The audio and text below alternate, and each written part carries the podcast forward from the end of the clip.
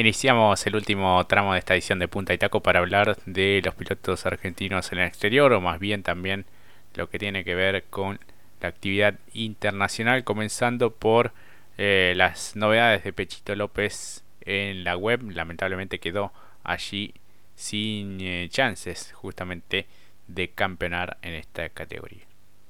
Exactamente, Jorge, eso que terminó en el podio junto a Mike Conway y Kamui Kobayashi pero bueno, de todas maneras, cerrando un buen año, creo que no fue el mejor comienzo de la temporada y que después lo supo arremeter en, las, en la parte final.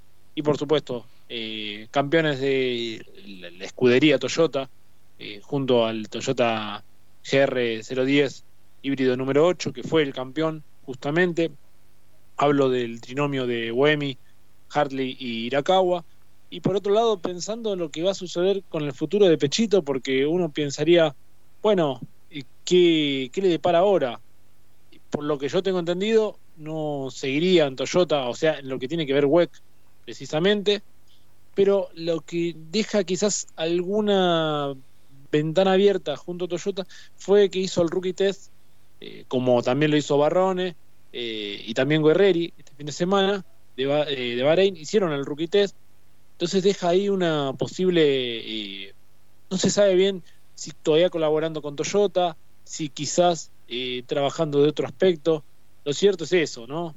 Eh, a pesar de que para el año que viene Lamborghini, Aston Martin, Alpine, BMW llegan con la máxima divisional de Hypercar, bueno, está esa posibilidad que quizás desembarque en otro equipo o que tenga quizás otra eh, incidencia en otras eh, divisionales de la WEC. También está el flamante LMGT 3, que justamente Pechito también lo va a probar, que es el Lexus, el Lexus, perdón, RCFG GT3. Así que bueno, ante todas esas posibilidades, la posibilidad porque va a ser justamente eh, también en los rumores, será sustituido por Debray. Entonces, entre todas esas situaciones, podrá continuar en el, en el ámbito internacional, pero quizás aportando desde otro lugar a Toyota o quizás en otra divisional de lo que tiene que ver el Mundial de WEC. Exactamente. Y ahora hablamos de lo que fue el Gran Premio de Brasil de Fórmula 1 con victoria nuevamente de Max Verstappen, el campeón, escoltado por Lando Norris y por Fernando Alonso, quien, eh, bueno, libró una gran batalla con el mexicano Checo Pérez.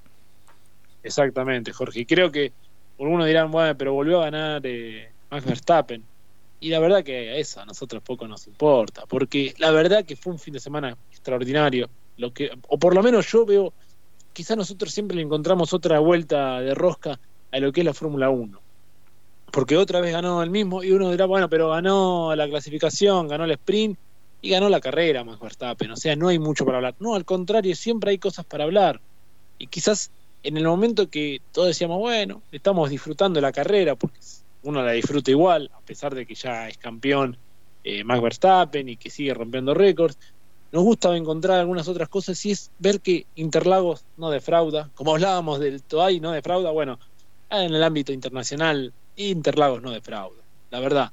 Si uno pone eh, a Interlagos para hacer lo que es sprint, y el sprint mucho no funciona, eh, este tipo de cronograma en la Fórmula 1 no funciona, quizás en, el TC2000 sí, pero en la Fórmula 1 no le encuentra mucho sentido, pero Interlagos te consigue dar vuelta y te dice, ah, sí, yo te la banco la parada.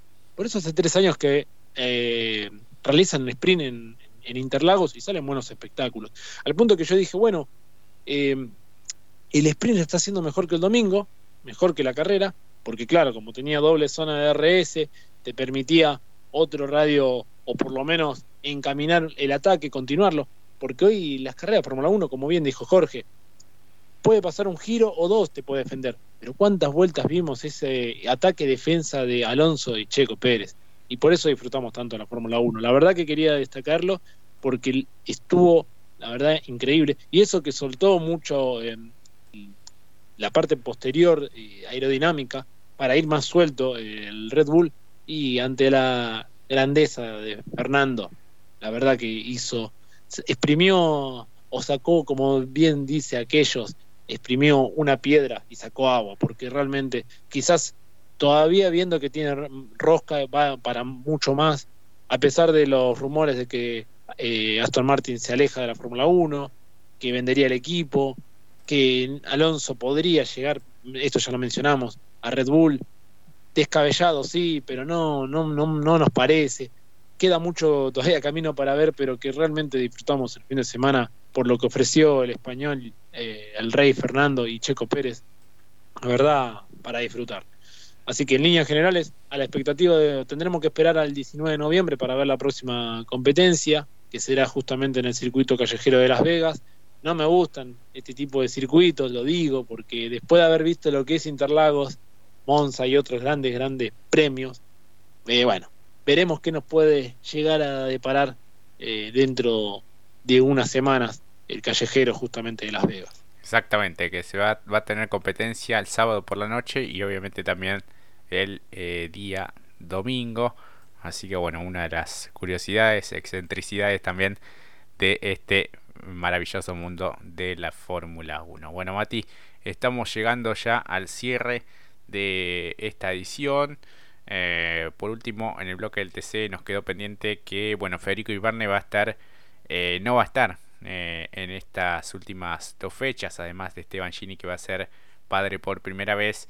En cuanto a lo de Iribarne, un año complicado, ¿no? Que tuvo eh, varias, varias complicaciones con las roturas de los motores y bueno, eso también es uno de los puntos eh, por los que justamente se baja después de lo que fue la fecha de Rafaela. Así que bueno, tendremos un protagonista menos también en este fin de semana en Toay. Exactamente. Y con lo que tiene que ver TC2000, en entrevista de Diego Bruna, también representante de Toyota, eh, confirmó a través del Mundo Sport que Matías Rossi el año que viene eh, estará confirmado.